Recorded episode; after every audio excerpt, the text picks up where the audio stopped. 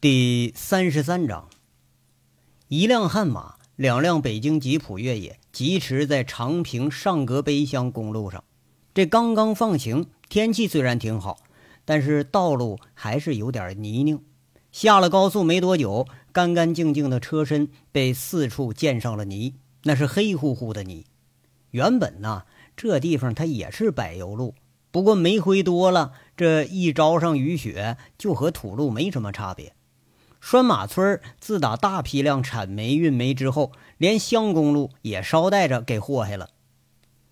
开着悍马车的是赵三刀，车里坐着的是赵宏伟和二号井的生产矿长，后面两辆大吉普，每辆上都挤了七八个人。只有这种底盘高的车才上得了煤矿，两头平的那种吧，进拴马村那个路那是得要蹭底盘的。两年来。红鑫物流把持了煤矿的销售权，赵三刀一直主持着二号井的生产。这条路他倒也熟悉，是经常走。昨天晚上啊，才知道这面的消息。本来以为稳操胜券的拴马村选举这回出漏子了，赵亮不但没选上，反而还被村里人揪着要让他交账。这两年呢，村里头记了一堆烂账。乡里的、市里吃请的、司机煤厂吃请的，大概还有赵亮这一家的车费、油钱，以及赵亮本人吃喝嫖赌的钱，怕是啊，都到这个村里给报销了。再加上庞大的选举开支，五十万倒有一半多都说不清去处。和赵亮穿一条裤子的会计啊，这下也倒霉了，俩人被堵到村委，一直给堵到半夜。反正啊，就俩办法，要不你还钱补亏空，要不就送你上法院。反正就即使上了法院了，那拴马村的照样得把所有钱一分不少给你要回来。这话赵亮可相信呐。当年赵铁锤都敢朝朱钱锦要钱，他和老朱比起来，那可不差远了吗？而且赵亮你毕竟是拴马村的人，对村里人这个作态那是了解的很。六七十年代文化大革命。拴马村那是长平全县唯一没有武斗的地方，村里自己人不斗，外村的你也不敢上这儿来斗来。也就是那个时候啊，好多活不下去的人逃难到这儿来落了户了。当时的老锤给落户的就提了一个要求：要不吧你就姓赵，要不你就改姓改成姓赵。这几十年下来，也被这个地方都给同化了。改革的经济大潮虽然把村子里头几辈子建起来的价值观给冲溃了一个口子，不过今天这又被赵大巨给补上了。赵亮知道，那真要说耍起横来，自己一家，你不管在拴马还是在长平，估计那都得让人整得个不像样。左思右想，赵亮无奈之下，大半夜的才求助赵三刀。那也没办法啊。原本想趁着再干一届，抹平村里这个账上的亏空，谁知道不声不响冒出来赵大巨和杨伟了，一晚上就把他打回到了解放前。一大早上啊，这又传来了矿上停工的消息。赵三刀也不明白情况啊，就带了十几个手下来矿上了。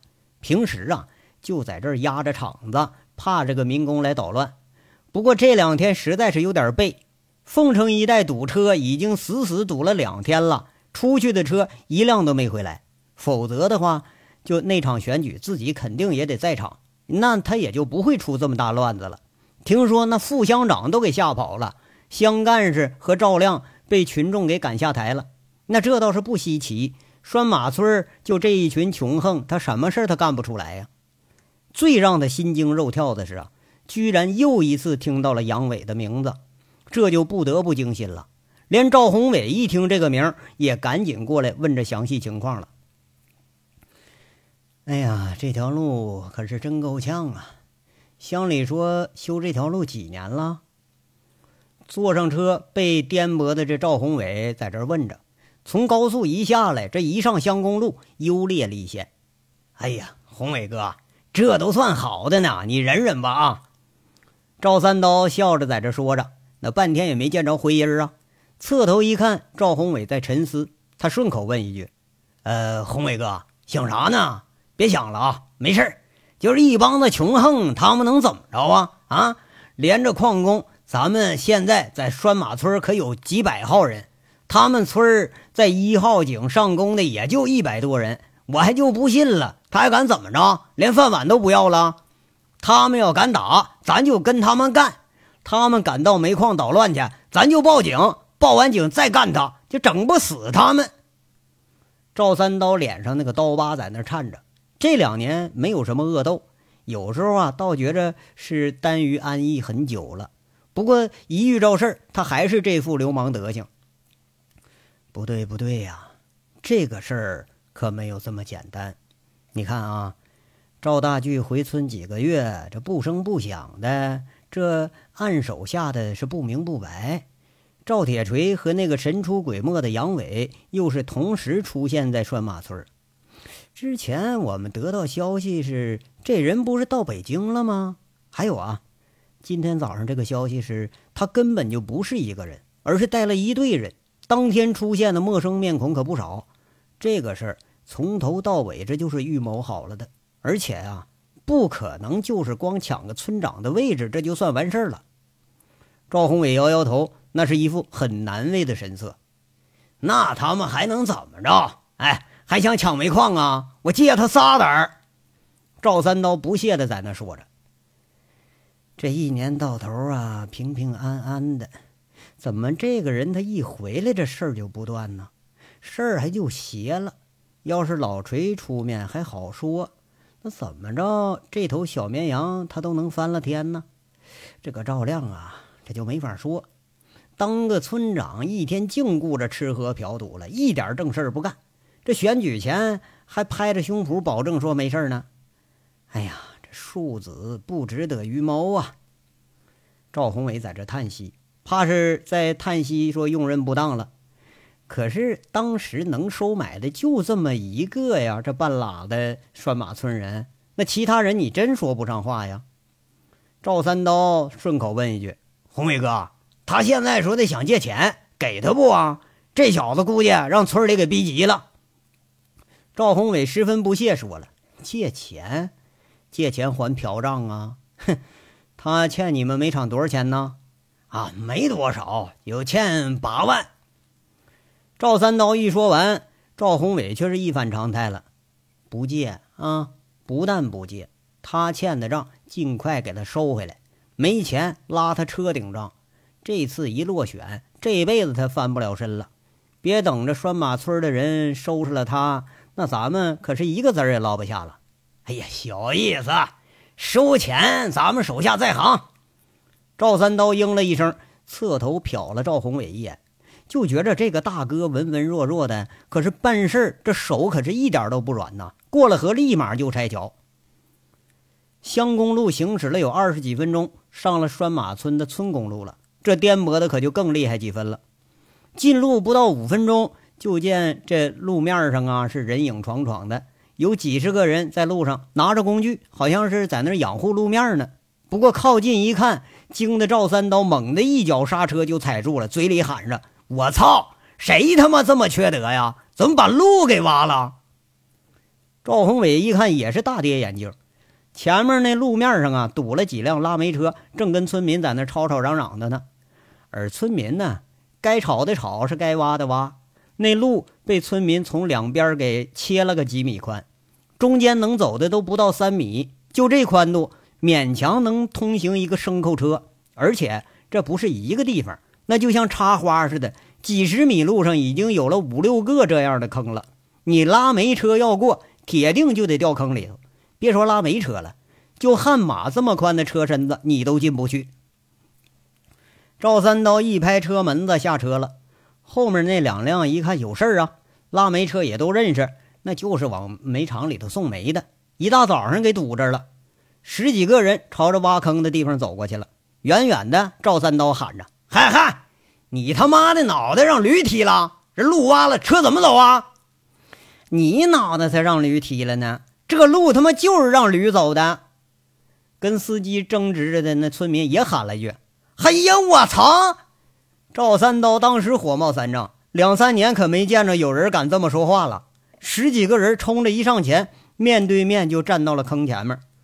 那村民人家搭理都不搭理他，看着气势汹汹的来人，操了一把大铁锹，马上就防备着了。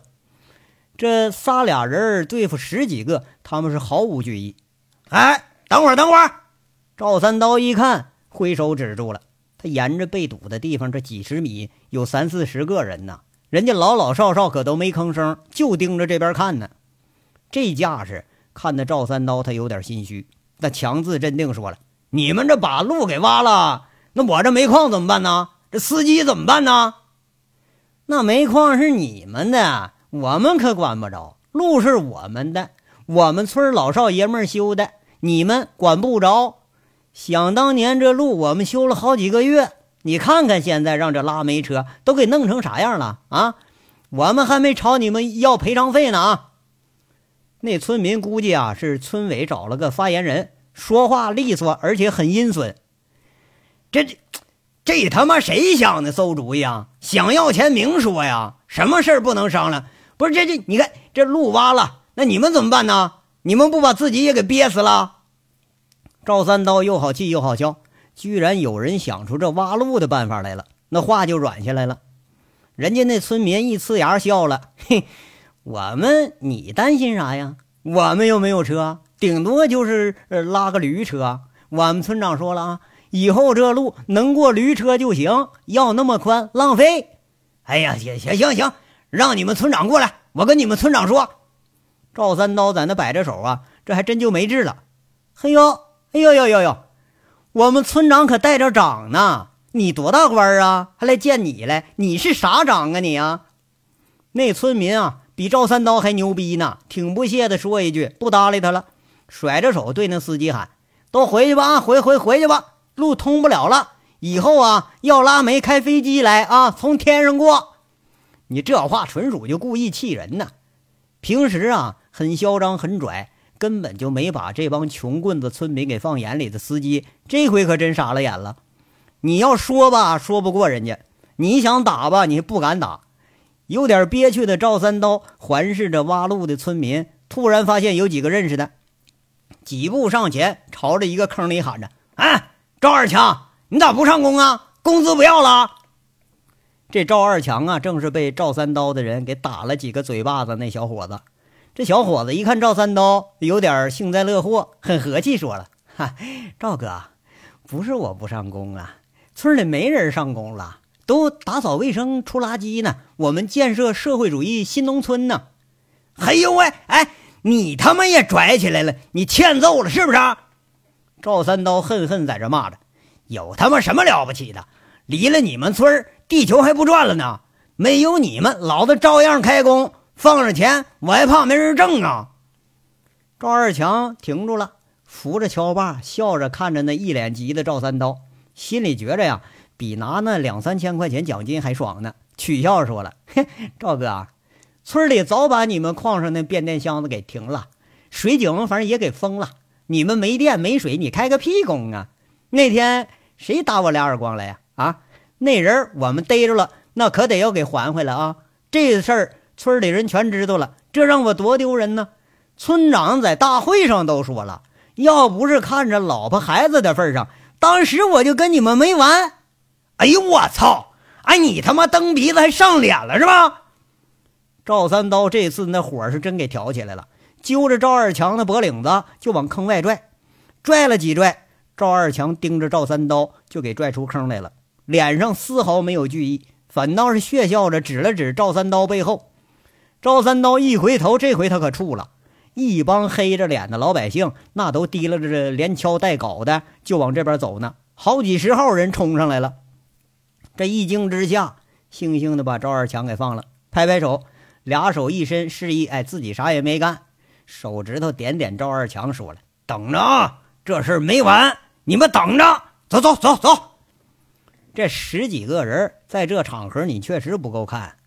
和这帮孔武有力的老百姓，你要干仗，你肯定一点便宜占不着。赵三刀一挥手，都悻悻地回到车上了。那帮村民赶着牲口似的，在那路上轰轰哈哈，在那乱叫唤，直看着这帮开车的看他们笑话呢。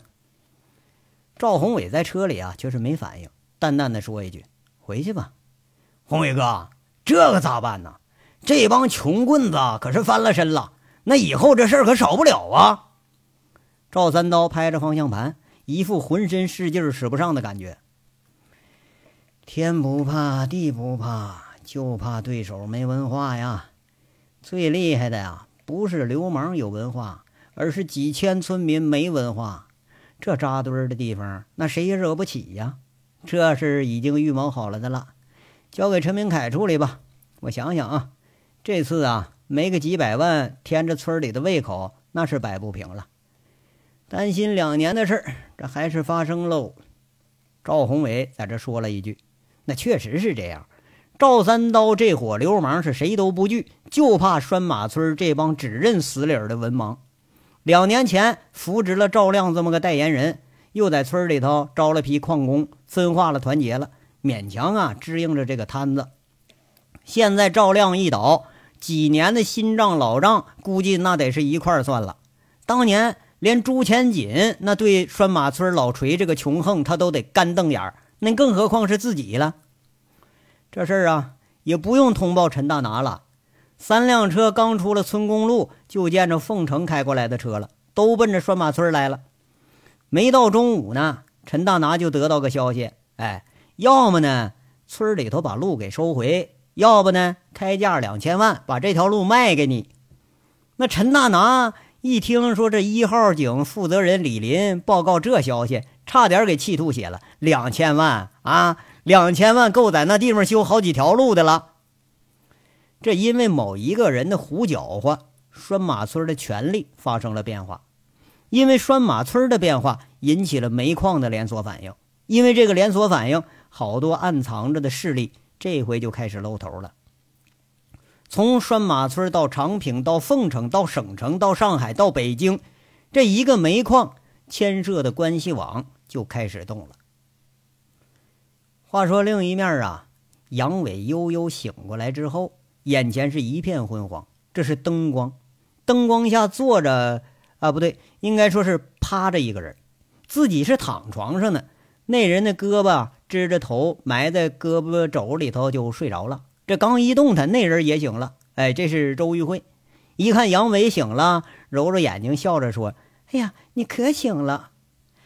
哎呀，哎呀喂！杨伟苦着脸，是一副萎靡不振的样子，在痛吟着说了：“哎呀，喝死我了！几点了？”周玉慧看看表，啊，晚上九点了。啊。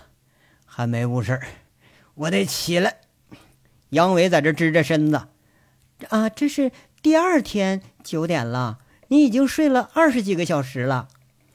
周玉慧看着杨伟那一副萎靡的样子，有点好笑了。啊啊！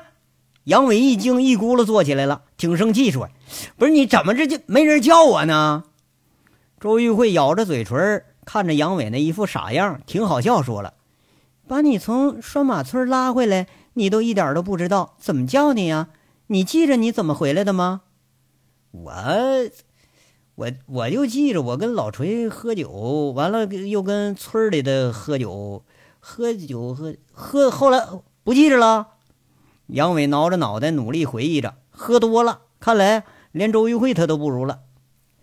你可真是大展神威呀！把赵铁锤给喝跑了，又把村里人给喝跑了一波又一波的。最后喝的又钻桌子底下去了，你记着吗？周玉慧笑着呢。这一天呢，怕是见过杨伟出洋相最多的一天了，是吗？不至于这么丢人吧？杨伟回忆着，却是出现了记忆的空白，想不起来了，就觉得这脑袋有点晕晕沉沉的。周玉慧解释着，把这杨伟断断续续的回忆给连起来了。选举完呢，就跑回老锤家去了。先是这俩人开喝。金刚后来又回来了，也喝。紧接着，村里人上门贺喜来了，又开喝。这是喝了一波又一波，喝的终于倒下了桌。这老锤家的炕上啊，倒是横七竖八的躺了一窝子人。后来事儿还真就不知道了，不知道怎么着，这就过了一天了。杨伟听呢，这脸色不解，就问：“那，那我怎怎么回来的呢？”村里人把你扶上车。到了凤城，我叫虎子把你给背到这儿来了。哎，我说你可真行哈，居然能喝成这样。周玉慧两手托着腮，眼光迷离的看着杨伟。哎，这个人呐，还真是丰富多彩，在拴马村是风光的紧，连钻了钻了两次桌子底儿了。现在你看，又是一副憨态可掬的样子。这个男人呐，他就像是个大男孩一样，连自己都看不住。啊，不是，谁把我衣服给扒了呀？杨伟刚要起身，却发现自己上身光着呢，下身就穿了一个短裤。这鬼叫了一声，又钻回被窝去了。王虎子扒的呀，不关我事啊！周玉慧笑着，这就直起身了。你说好好的扒我衣服干什么玩意儿呢？出出出出出去！杨伟摆着手，这要更衣了。周玉慧笑着起身往外走，要关门时候，又一回头，吓了杨伟一跳，紧紧的捂着被子，他好像怕这春光外泄。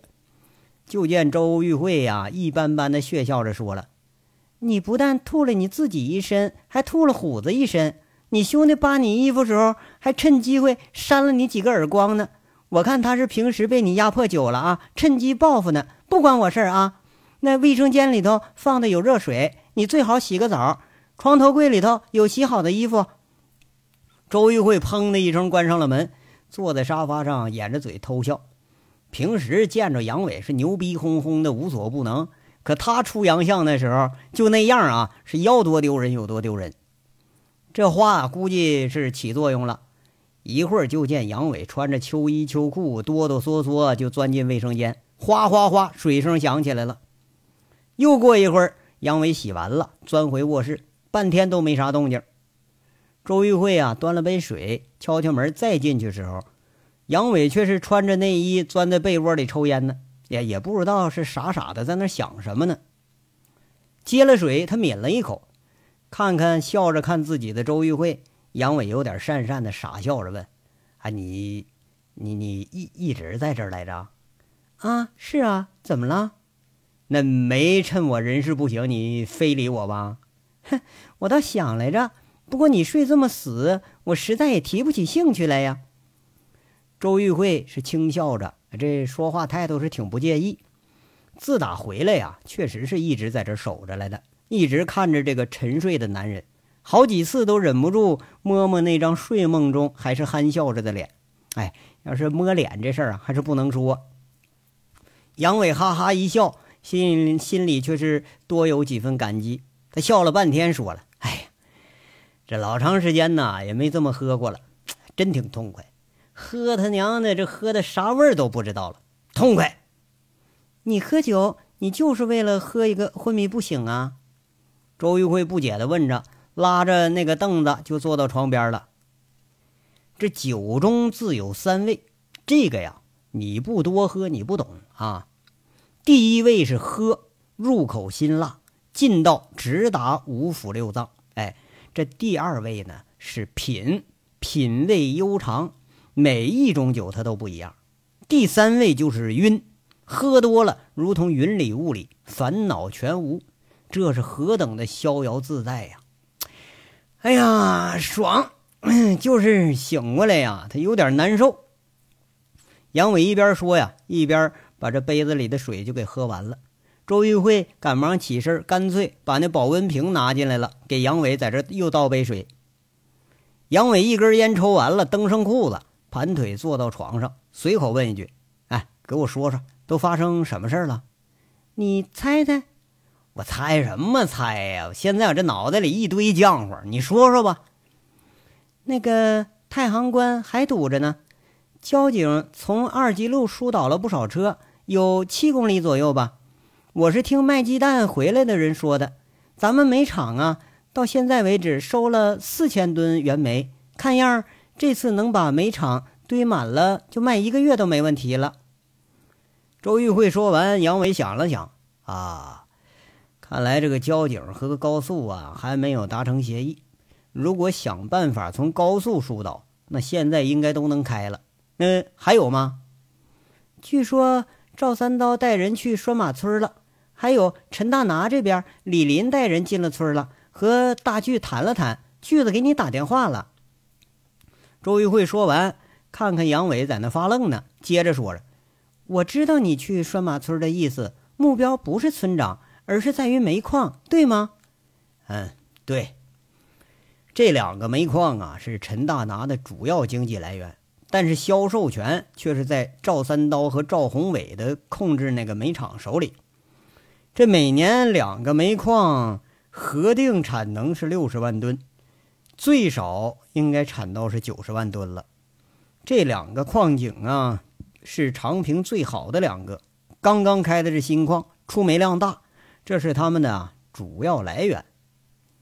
杨伟啊，也是这一个月中才了解到了这个事儿。那这两座矿井可都是合法煤矿啊，在人家矿上闹事儿，那咱们是不是有点卑鄙了点儿啊？陈大拿可是你便宜大哥，这挖路的主意是不是你出的呀？周玉慧笑着。那杨伟用心是愈来愈明了，这事儿出了，才觉着这想法确实是很奇特。嗨，也算不上卑鄙吧。这主意啊是赵大巨出的。哎，我问你啊，一个企业，一个企业家，你说他是不是就应该有点社会责任？杨伟这话说的是无比正经的。那当然了。那你看这就对了呗。那好歹他总得有点责任感吧。两年开采啊，每年几千万上亿的利润啊，你居然就修不起一条路来，把那个拴马村你搞得是乌烟瘴气的。都说这办企业造福社会，那你看看他们，那不纯粹就祸害村里呢吗？杨伟一边说一边摇上头了。周玉慧傻傻的问着：“可这些和你又有什么关系啊？就是为了对上一代的崇拜呀？不纯粹是啊，这些事儿啊。”也是我当年干的，这地方是我发家的地方，因为开煤矿，我挖到了第一桶金。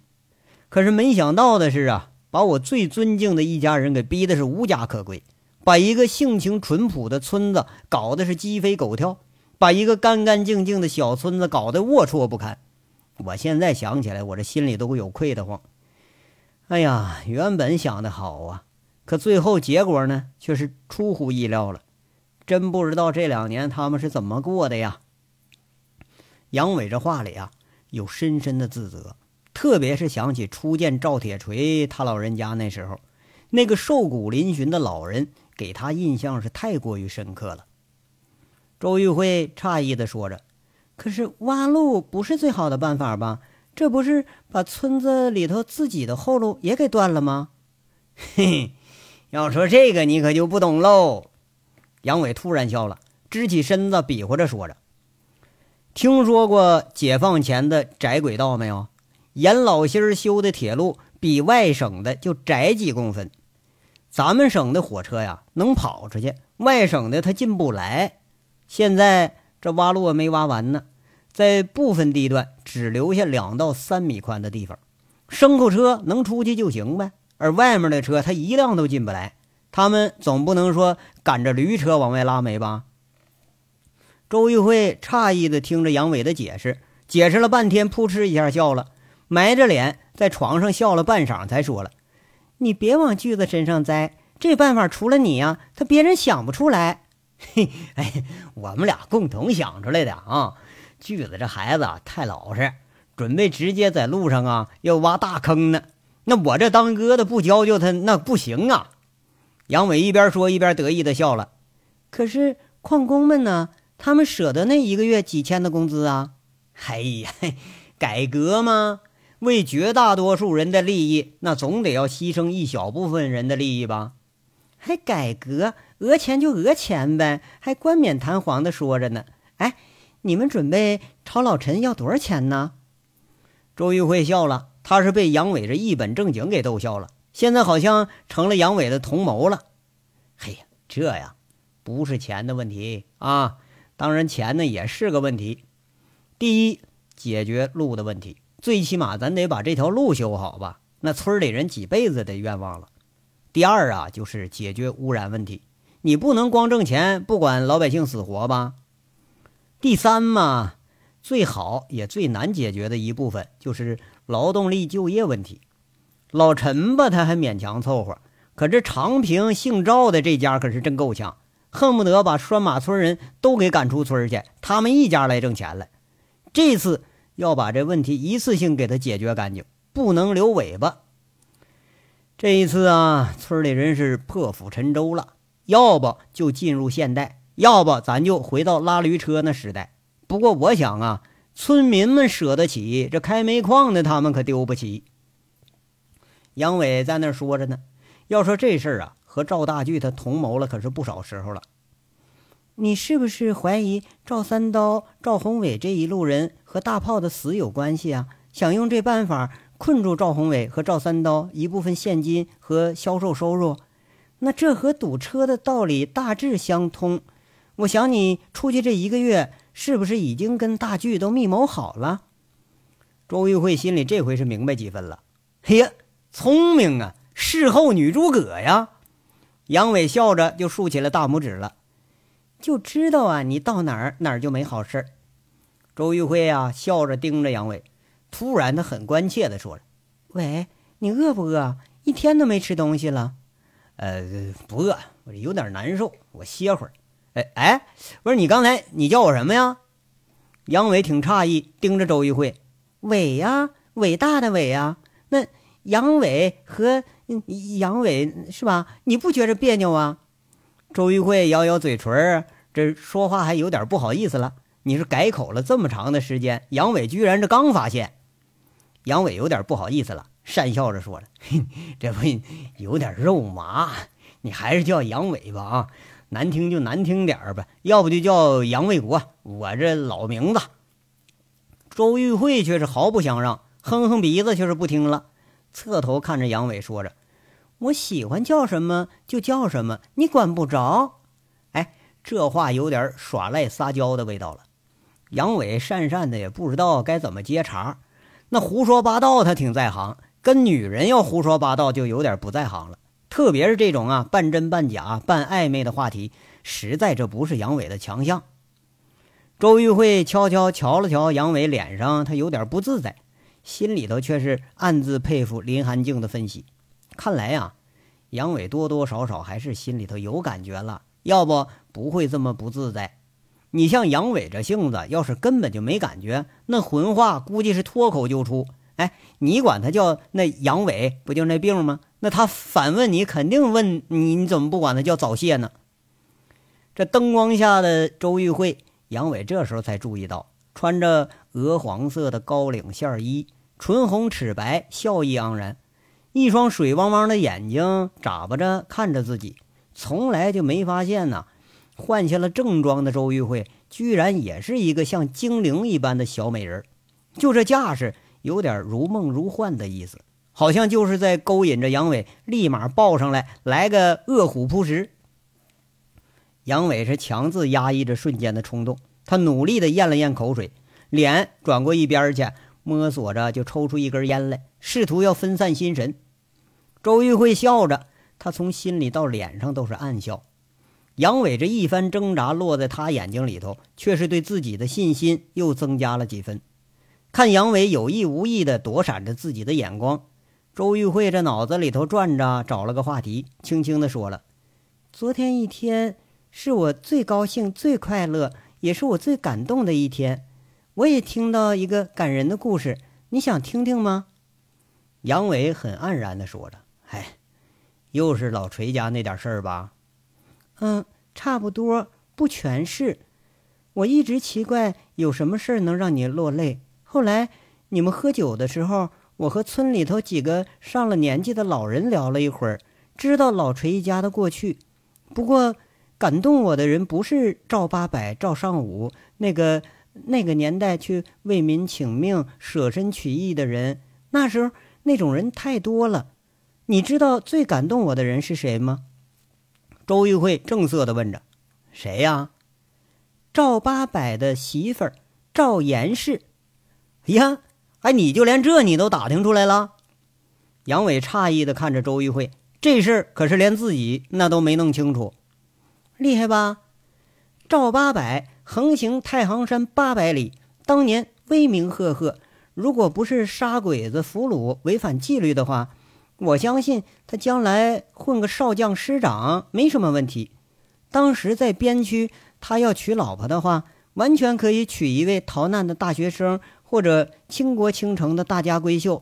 不过他没有，他却在长平不起眼的一个村里头娶了一个严姓的小脚女人，一个连名字都没有的小脚女人。据说赵八百有一次受伤，就在他们家里头养伤。赵八百退役之后，连长平都不愿意待，带着他的女人，带着他的旧部，回到了拴马村。后来就有了赵铁锤。都注意到了那个悲剧的英雄，却没人注意到这个伟大的女人。周玉慧侃侃而谈，抬眼看杨伟的时候，杨伟却是连烟都忘了点了，眼睛里全都是迷茫。看来呀，还真没注意到这个女人，也不知道周玉慧要说什么。他很诧异地盯着周玉慧。周玉慧神情很严肃，说不出的庄重无比。他继续解释：赵八百长平投案自首是怎么去的？是牵着毛驴儿，领着自己的老婆去的。被关在长平军管会关了两天，他老婆就等在门口等了两天，神色如常，就像等丈夫下地回家一样。公审大会上，赵八百自杀以后，他老婆脱了外衣，就是一身告诉，这是早就知道自己丈夫不准备活了，牵着驴等着的就是要往回驮他男人的尸体，只是没想到不用他驮。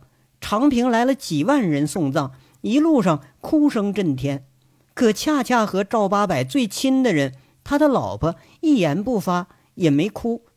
村里人都觉得这个女人心硬，和赵八百一样的狠。不过却没有人想到，赵八百遗体运回拴马村第四天，他把赵铁锤托孤给了旧部之后，自缢身亡了。自缢的时候，就是穿着寿衣。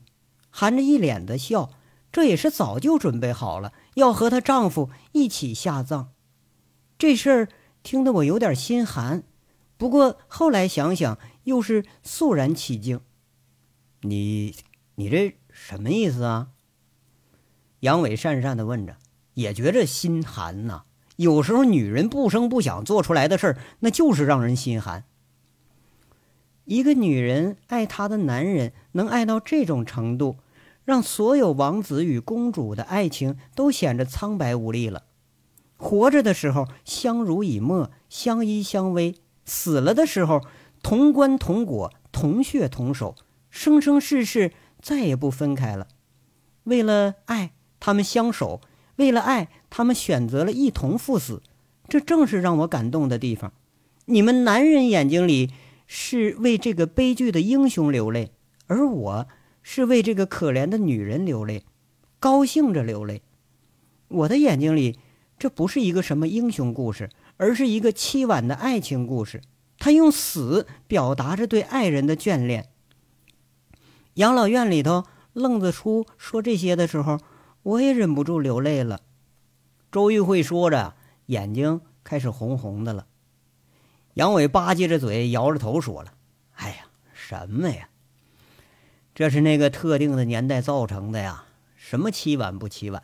纯粹这一个傻老娘们儿，老公死了，孩子还小，你这改嫁了，你把孩子养大多好啊！要那样的话，老锤也不至于打小就孤苦伶仃一个人呢，还非得一块死去。哎呀，拴马村这帮人呐，纯粹就是一根筋。”杨伟啊，强自争辩着，虽然明知道周玉慧说的没错，可是他还是不愿意承认。周玉慧看着杨伟的表情，却是突然的苦笑了一下，说着：“我知道你心里也感动，只是嘴上不说。赵岩是不管做什么样的选择都无可厚非。也许你说的对，可你不能否认，他这样选择也没错。你这个人向来就是口是心非。”不愿意承认自己的感觉罢了，就像你一直不承认你也喜欢我一样。这周玉慧就好像是故意的似的，又在这宁静的池塘里头砸了一块石头，生怕他起不了涟漪。啊，我？杨伟看着周玉慧，周玉慧一副信心十足、很拽的样子。杨伟这才悻悻地说了：“还你说你可真行啊！”能从赵八百老婆还扯到你身上，关我的毛事儿啊！你想上吊，那我还不想自杀呢。你当然不会了，你要是抢了粮，你早跑了。所以你只能是个无赖，当不了英雄。赵八百他总不会和你一样钻那桌子底下去吧？周玉慧侧着头在这取笑他：“嘿，你这话说倒对啊，这事儿啊，别告诉其他人啊，说了小心我收拾你。”杨伟讪笑着威胁，逗得周玉慧也是一脸的笑意。两个人笑着呀，此时的气氛却是很融洽。老赵家这一家几代人的故事，给人的感触是太多了。两个人沉默的时候，都是想着这一对儿，这一对儿悲剧中的人物。可是想着想着吧，或许说对于他们俩人在两相厮守，再也不分开，其实这也不算什么悲剧。就像杨伟眼睛里头只见到了赵八百，而周玉慧却把这个故事看成了爱情故事似的。沉默了良久，周玉慧试探着问：“喂，你说你不喜欢我，那你喜欢什么样的女人呢？”“呃，不知道，不过……”我知道我不喜欢什么样的女人，你又想针对我？呃，不，不是，不是，我是说我的感觉啊。哎，你不想听拉倒啊，我还不乐意说呢。那你说，你不许对我人身攻击啊！周玉慧侧头托着腮，杨伟盘腿坐在床上，看样是准备听杨伟是高谈阔论了。这回他能当一回那个忠实的听众吗？杨伟好像还想了想，这话他怎么开口似的，想了半天，说了：“，我呢不喜欢这三类女人，都是什么呢？哈，第一类就是现在城里这个女人，特别是小资味道浓的，很漂亮，但是德行不咋地，知识一肚子，男盗女娼也是学了一肚子。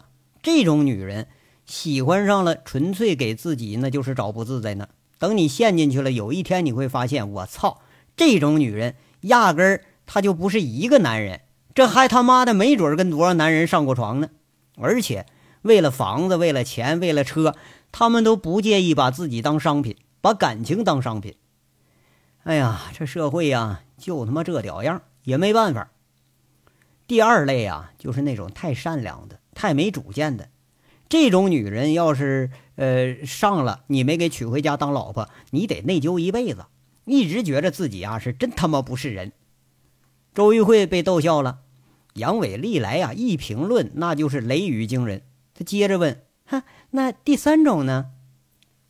第三种哈就是过于偏执的女人。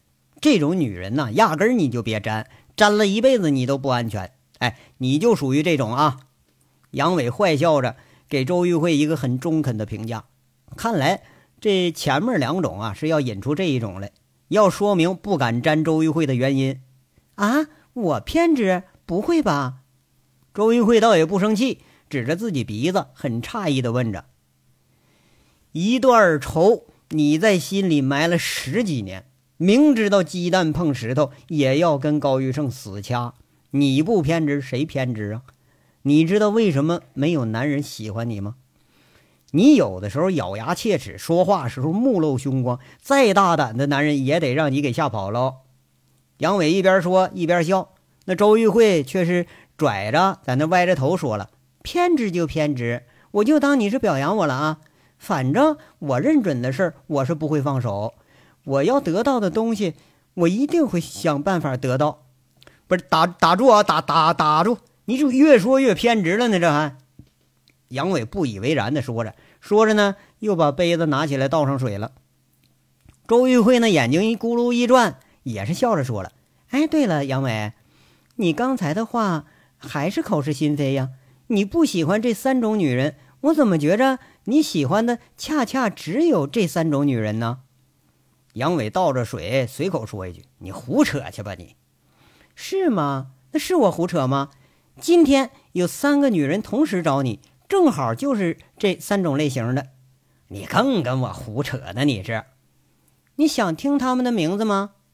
那不能说都姓周吧？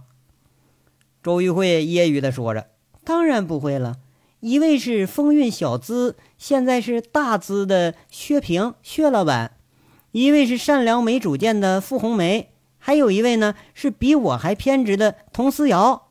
哎呦我去！”说的跟真的似的，谁信呢？那就不可能。我这手机号他就没人知道。杨伟讪讪地说着，他有点脸红。这三个里头倒有两个曾经是赤诚相见的女人。这个时候，他有点不好意思，看着周玉慧，讪讪的拿着水杯，低着头，那还以为是周玉慧啊，故意要揭他短呢。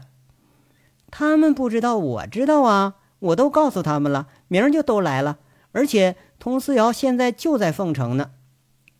周玉慧促促狭似的在这说，就好像纯粹是要语不惊人死不休，给杨伟来个当头棒喝。这时候，噗的一声，正喝了一口水的杨伟是两眼圆睁，惊得一口水直喷。哎，让这话当时给吓着了，呀的一声惊叫，周玉慧惊得直站起身来。这回自作自受了，这口水全喷他脸上了。杨伟一下子也惊住了。周玉慧姣好的面容上一脸的愤然，木然的在那儿站着，这俩眼直冒火，看着杨伟，那下巴上吧嗒吧嗒还往下滴着水滴的呢。这章到这儿就说完了，下章稍后接着说。感谢大家的收听。